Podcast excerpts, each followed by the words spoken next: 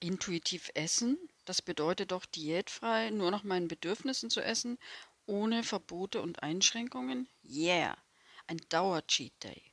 Nö, so wird's leider oft interpretiert, unabsichtlich oder absichtlich, das haben wir dahingestellt, aber so funktioniert intuitiv Essen natürlich nicht. Kannst du natürlich machen, aber wirst du dann auch nicht die Erfolge bekommen, die du dir wünschst, nämlich dich wohlzufühlen, viel Energie zu haben und auch dein Wunschgewicht zu erreichen. Das wirst du auf diese Art natürlich nicht schaffen. Es gibt einige Stolpersteine bzw. Fallen auf dem Weg zum intuitiven Essen, die auch meinen Start etwas holprig gestaltet haben. In dieser Folge möchte ich mit dir meine Learnings teilen und dir ja auch mitgeben, wie du am besten stressfrei mit dem intuitiven Essen starten kannst.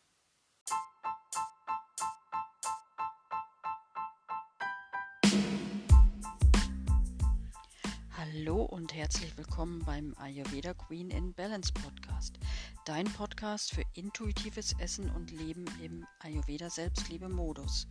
Ich bin Michaela, Ayurveda Selbstliebe und Lifestyle Coach und auch Expertin für intuitives Essen. Ich möchte dir helfen, dich wieder mit dir, deinem Körper und deiner Intuition zu verbinden mehr Energie, Wohlbefinden und Selbstliebe zu erschaffen und wenn du willst, auch dein Wunschgewicht zu erreichen. Mein Motto ist Life is better with Ayurveda.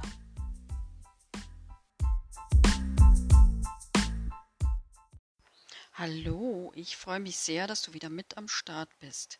Heute möchte ich mit dir über mein Persön meine persönlichen Learnings im Prozess des intuitiven Essens sprechen und dir auch erzählen, warum ich eigentlich ins intuitive Essen gestartet bin, obwohl ich mich schon ayurvedisch nach meiner Konstitution, abgestimmt auf meine Verdauungskraft und die Dosha-Dominanzen ernährt habe. Optimierungswahn? Nein. Wenn du so willst, eher Wohlfühl- und Freiheitsdrang. Oder auch der Wunsch, meinem Körper wirklich nur noch genau das zu geben, was er braucht und sich wünscht. Ich wollte vor allem aber auch meine Skills in puncto Intuition verbessern. Denn wie genial ist es denn, wenn du dich nie mehr in Ernährungskonzepte einarbeiten musst oder ständig verunsichert wirst durch den neuen heißesten Ernährungsshit, der dir dein Traumgewicht, Anti-Aging und Dauerglücksgefühle verspricht geht dir dann einfach am Arsch vorbei. Du weißt einfach, was dir gut tut und was nicht, egal was andere sagen. Du vertraust nur noch dir, deinem Körper und seinen Signalen.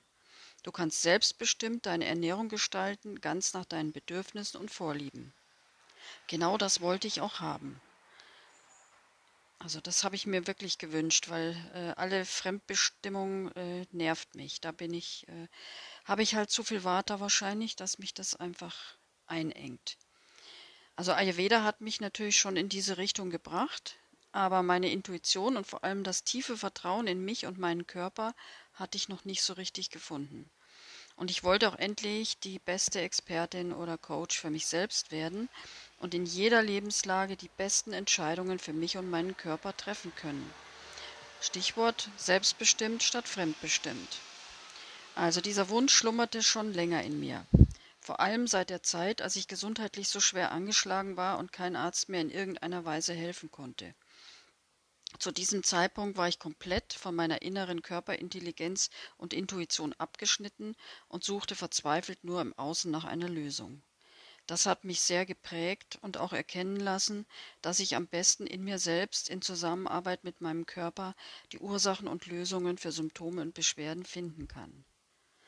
So, jetzt aber zu den eigentlichen Themen, meine Learnings auf dem Weg zum intuitiven Essen. Doch bevor wir richtig eintauchen, möchte ich zuerst die Definition von intuitiven Essen nochmal mit dir teilen. Was bedeutet intuitiv Essen? Intuitives Essen bedeutet, auf die Signale deines Körpers zu hören, deine Ernährungsweise bewusst und achtsam zu gestalten und eine gesunde und ausgewogene Beziehung zum Essen zu entwickeln. Es geht darum, dich von äußeren Regeln oder Restriktionen zu lösen und stattdessen auf dein inneres Wissen und deine Bedürfnisse zu vertrauen. Leichter gesagt als getan, kann ich aus eigener Erfahrung bestätigen. Aber wenn du dir genug Zeit gibst und nicht erwartest, dass du von heute auf morgen intuitive Essentscheidungen treffen kannst, ist es definitiv auch für dich möglich, dorthin zu kommen und dann selbstbestimmt und proaktiv deine optimale Ernährungsweise und auch deinen Lifestyle zu finden. Jetzt muss ich mal kurz überlegen, ob es ein konkretes Ereignis oder einen konkreten Grund für meine Entscheidung für intuitives Essen gab. Hm. Ich glaube, ich hatte es einfach nur satt, immer wieder neue Ernährungsinformationen aufzusaugen, zu versuchen, sie alle umzusetzen, um ja das beste Ergebnis zu bekommen.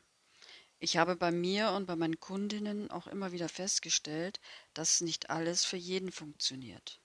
Und irgendwie fühlt man sich dann schlecht oder unfähig, wenn das ultimative Superfood einem einfach nicht schmeckt oder Bauchschmerzen und Blähungen verursacht. Darauf hatte ich bei mir persönlich und auch bei meinen Kundinnen keine Lust mehr. Ayurveda ist für mich die Basis für intuitives Essen, keine Frage. Aber irgendwie fehlte mir noch die intuitive Komponente bzw. ein unayurvedischer Prozess zur Ergänzung. Die Cherry on the Top. Ich habe mich dann zuerst mit achtsamem Essen beschäftigt und bin dann auf das intuitive Essen gestoßen. Das wollte ich sofort ausprobieren. Da war ich auch genauso schockverliebt sofort äh, wie bei Ayurveda. Das habe ich dann natürlich auch gemacht. Und ich wollte mir auch wirklich uneingeschränkt alles erlauben. Aber da haben mir dann mein innerer Ernährungsberater, Ernährungswissenschaftler und Ayurveda-Coach einen gehörigen Strich durch die Rechnung gemacht. Und vor allem die Macht der Gewohnheit, alle Essentscheidungen kognitiv abzuwägen, Schnell wurde mir klar, dass das für das intuitive Essen nötige Vertrauen in mich und meine Körpersignale leider nicht von heute auf morgen beziehungsweise nur aufgrund meiner Entscheidung dafür wie von Zauberhand möglich ist. Es ist ein Prozess, es ist ein Prozess, es ist ein Prozess. Das muss jedem, der sich dafür interessiert oder entscheidet, klar sein. Aber es lohnt sich definitiv. Und zwar nicht nur in Bezug auf das Thema Ernährung. Du willst jetzt endlich mehr wissen? Gut, dann geht's jetzt endlich los mit meinem Real Talk und den Learnings. Ich möchte mit dir jetzt meine ganz persönlichen Erkenntnisse und Learnings teilen, die ich auf meinem Weg bzw. Prozess des intuitiven Essens gewonnen habe. Diese Learnings waren im Rückblick betrachtet enorm wichtig und haben mir geholfen, eine positive und liebevolle Beziehung zum Essen und auch zu meinem Körper zu entwickeln und mich auch mit meinem Körper wieder wirklich intensiv zu verbinden. Mehr Wertschätzung und Respekt für meinen Körper zu entwickeln und ihn auch so anzunehmen, wie er ist. Und vor allem mir und meinem Körper wieder uneingeschränkt zu vertrauen. Egal, was gerade der heiße Ernährungsshit ist, interessiert mich nicht mehr. Zum Glück. Ich habe ein ganz neues Lebensgefühl bzw. einen höheren Level an Entspannung bekommen und auch meine Manifestationskräfte für andere Lebensbereiche wurden gestärkt. Hashtag inspirierte Handlungen. So, also jetzt äh, teile ich meine Learnings mit dir und gleichzeitig ist das im Grunde ja auch für dich äh, eine Anleitung, wie du am besten starten kannst, indem du die nämlich einfach vermeidest. So einfach kann es sein. also, Learning Nummer eins wäre das Thema zuckerfrei. Das habe ich echt unterschätzt. Versteh mich nicht falsch, ich bin alles andere als ein Zuckerjunkie, aber mal ein Stück Kuchen oder Schokolade nach dem Essen oder wenn ich ehrlich bin, nach jeder Mahlzeit fand ich schon lecker. Aufgrund meiner Ernährungsexpertise habe ich mir das aber, wie du dir vorstellen kannst, vorher nicht unbedingt immer erlaubt. Beim Start in das intuitive Essen wollte ich mir aber alles erlauben und habe es auch getan. Wenn ich Lust auf Süßigkeiten hatte, habe ich unkontrolliert zugeschlagen. Mein Körper will Süßigkeiten, dann bekommt er die Süßigkeiten. Also nicht Binge-Eating oder so, aber schon regelmäßig mittlere Mengen an Süßigkeiten. Mit der Zeit habe ich dann erstens bemerkt, dass ich ohne Süßigkeiten nach den Mahlzeiten unzufrieden bin und erste Suchttendenzen entstanden sind, dass sich die Nahrungsmenge an sich bei den Mahlzeiten erhöht hat, beziehungsweise ich verstärkt auch Blähungen bekommen habe. Und leider ging auch mein Gewicht nach oben. Das war nicht unbedingt das, was ich wollte, kannst du dir bestimmt vorstellen. Da wurde es dann für mich Zeit, das Ganze zu hinterfragen. Beim intuitiven Essen ist der Ansatz, sich nichts zu verbieten und keine Einteilung in gute und schlechte Nahrungsmittel zu machen, natürlich der Hauptansatz. Aber jetzt kommt das große Aber. Die Körperintelligenz wird durch manche Nahrungsmittel einfach fehlgesteuert und intuitive Essentscheidungen erschwert bzw. die Essintuition fehlgeleitet. Zucker gehört ja leider dazu. Der Hintergedanke ist, dass wenn wir uns etwas verbieten, wir einen unstillbaren Drang entwickeln werden, dieses Nahrungsmittel zu essen. Das mag schon sein, aber sind wir mal ehrlich, wir sind ja keine kleinen Kinder in der Kasse in der Quengelzone. Es ist auch beim intuitiven Essen wichtig, dass du dich kognitiv gegen ungesunde und den Körper belastende Nahrungsmittel entscheidest. Es ist nur am Anfang schwer, denn wenn du spürst, dass es dir ohne diese Nahrungsmittel besser geht, wirst du sie gerne aus deiner Ernährung ausschließen bzw. nur zu besonderen Anlässen verzehren. War auch bei mir so. Inzwischen esse ich so gut wie gar keine Süßigkeiten mehr. Nicht, weil ich es mir verbiete, sondern weil ich die Nachteile des Zuckerkonsums nicht mehr in Kauf nehmen will. Also mein Fazit, zuckerfrei ist hilfreich und für mich ein Game Changer gewesen. Wenn dir das zu heftig ist, probier es einfach mal mit zuckerarm. Ich bin auch kein Zuckerdetektiv oder habe eine Zuckerphobie und lasse sowas wie Senf, Essiggurken oder Eiweiß wegen des Zuckergehaltes weg. Aber zusätzliche Zuckerbomben bleiben bei mir einfach weg. Die Wahrnehmung von Hunger und Sättigungsgefühlen wird durch den Zucker gestört, der Insulinspiegel getriggert, die Darmflora negativ beeinflusst und die Gewichtszunahme gefördert. Auf diese ganzen Sachen habe ich einfach keinen Bock. Deswegen ist zuckerarm für mich die beste Lösung. So, dann geht's weiter mit Learning Nummer zwei. Nahrungspausen müssen sein. Regelmäßige Nahrungspausen haben mir geholfen, meine physischen Hunger- und Sättigungsgefühle besser wahrzunehmen. Meine Verdauungsorgane werden entlastet und alle Mahlzeiten vollständig verdaut.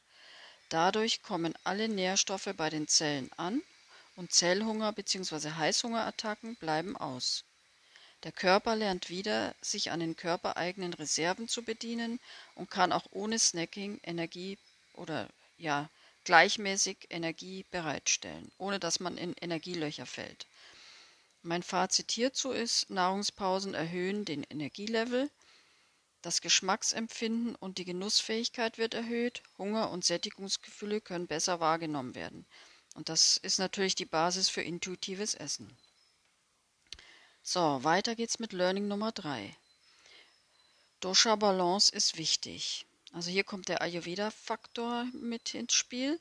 Als Ayurveda-Coach habe ich bei mir und bei meinen Kundinnen immer wieder festgestellt, wie wichtig es ist, die individuelle Dosha-Balance regelmäßig in den Fokus zu nehmen. Denn eins ist klar, wenn du in einer Dysbalance bist, kannst du deine Körpersignale nicht richtig wahrnehmen und proaktiv die richtigen Essentscheidungen treffen. Wenn du also das Gefühl hast, ich nenne es mal, nicht in deiner Mitte zu sein, hol dir Hilfe beim Ayurveda. Bei mir war es eine Waterstörung, die war halt wirklich krass am Start, äh, obwohl ich Ayurveda-Coach bin habe ich die auch nicht so richtig ja, wahrgenommen schon, aber irgendwie manchmal auch weggeschoben, wenn es mir nicht in den Kram gepasst hat. Ja, das, da habe ich durch das intuitive Essen dann wirklich auch noch einiges dazugelernt. Aber Nochmal zurück, also wie gesagt, bei mir war eine Wartestörung am Start und erst als ich die ausgeglichen habe, hat es mit dem intuitiven Essen funktioniert. Mein Fazit, ermittle immer zuerst deine Dysbalance und beschäftige dich mit den drei Doshas und gleiche mit Hilfe der ayurvedischen Empfehlungen deine Dysbalancen aus. Dann wirst du wesentlich schneller intuitive Essentscheidungen treffen können und auch deinen Lifestyle für dich passend intuitiv gestalten können. So, Learning Nummer 4. Ich bin als Vata-Pitta-Typ natürlich eher Team Ungeduld. Ich habe aufgrund meiner Ausbildungen im Ernährungsbereich auch erwartet, ehrlich gesagt, dass ich das mit dem intuitiven Essen schneller checke und umsetzen kann. Tja, falsch gedacht. Wenn du mir das nachmachst, sind Frust und Enttäuschungen vorprogrammiert. Es geht einfach nicht von heute auf morgen. Bei niemanden. Geduld mit dir und deinem Körper sind hier Grundvoraussetzungen für Erfolg und Erhalt der vielen Benefits des intuitiven Essens. Also mein Fazit, eine Riesenportion Selbstliebe, Selbstmitgefühl und Selbstfürsorge sind enorm wichtig. Der Prozess des intuitiven Essens erfordert ein hohes Maß an Geduld und Selbstliebe. Und zusätzlich ist es enorm wichtig, dass du dich oder deinen Körper nicht mehr verurteilst oder bestrafst, sondern immer mitfühlend und wertschätzend mit dir und deinem Körper umgehst. Falls du oft im Autopilotmodus negativen Self-Talk praktizierst, dann mach einen regelmäßigen Check-in bei dir. Schreib dir, naja, nicht schreib dir, Mach dir einen Timer beim Handy und mach einmal stündlich ein Check-in und, und spür mal rein, was denkst du gerade über dich und deinen Körper um dir selbst auf die Schliche zu kommen, um dir das einfach bewusst zu machen, weil wir machen das einfach oft, ohne dass wir es bemerken. Und deswegen ist es erstmal der erste Schritt wichtig, dass du es bemerkst und deswegen mach einfach ein Check-in stündlich oder wenn du sagst, es ist dir zu viel, dann einfach so in deinem Rhythmus. Ja, und finde raus, ob das bei dir der Fall ist. Also beim intuitiven Essen geht es nicht um Perfektion. Überhaupt nicht, sondern nur darum, dass du wieder in Verbindung mit deinem Körper und deinen wahren Bedürfnissen kommst. So, Learning Nummer 5. Der ist am schwersten wahrscheinlich. Deinen Abnehmwunsch musst du erstmal loslassen. Ein wichtiger Schritt für mich war es auch, den Fokus vom Wunsch nach Gewichtsverlust oder der Traumfigur zu lösen.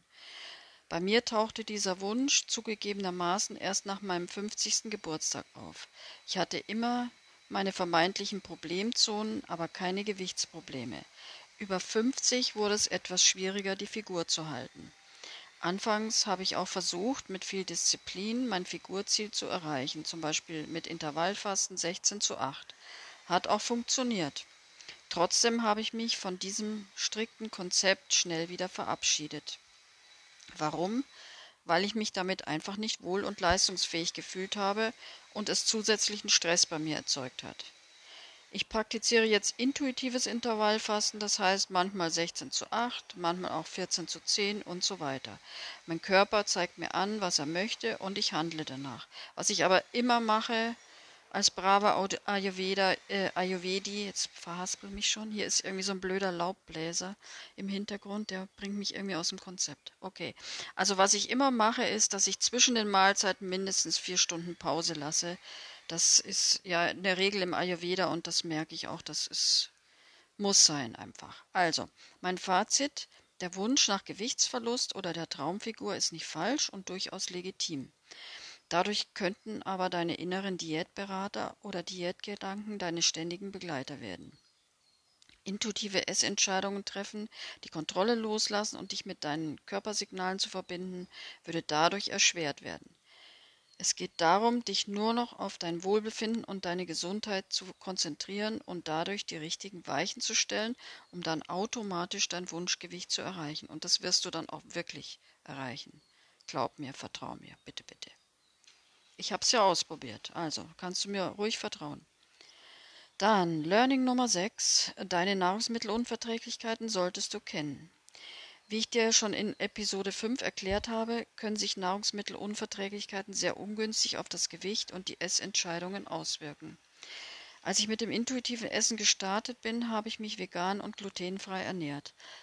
Dadurch, dass ich dann achtsamer und bewusster gegessen und auch ein Ernährungstagebuch geführt habe, wie ich es ja immer selber empfehle, aber nie gemacht habe, äh, habe ich schnell Soja als negativen Stoffwechseltrigger bei mir erkannt. Ich war nach den Mahlzeiten mit Soja müde, hatte Appetit auf Süßigkeiten und regelmäßig ein Food Baby. Eine natürlich von mir unerwünschte Gewichtszunahme konnte ich auch regelmäßig feststellen.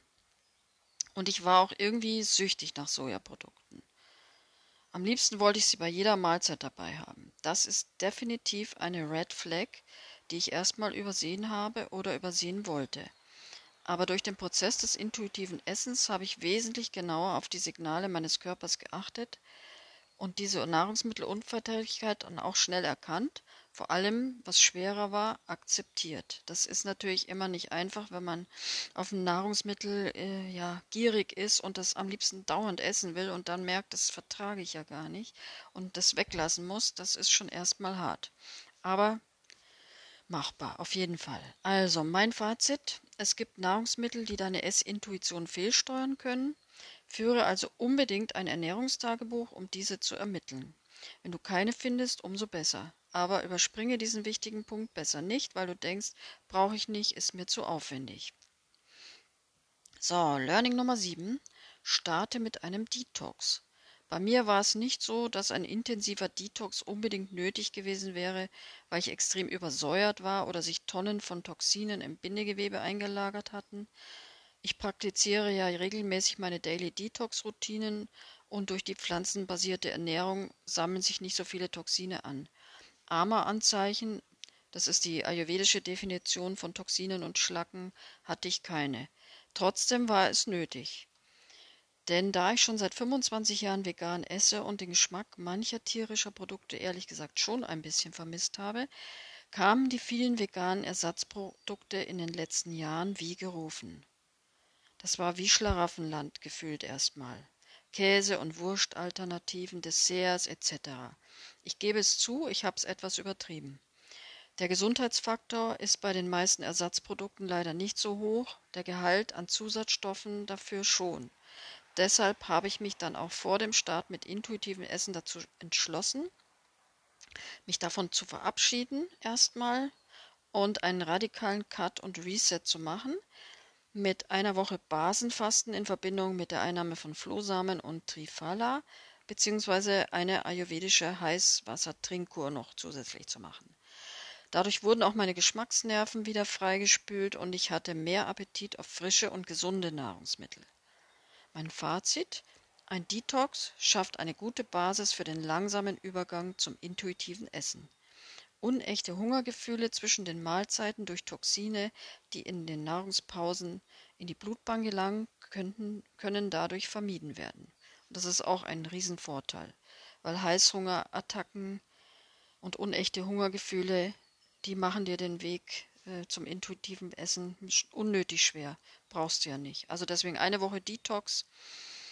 Ja, und du machst es dir einfach leichter. Und du bist auch leichter, du fühlst dich dann leichter, beschwingter. Also ich, große Empfehlung von mir.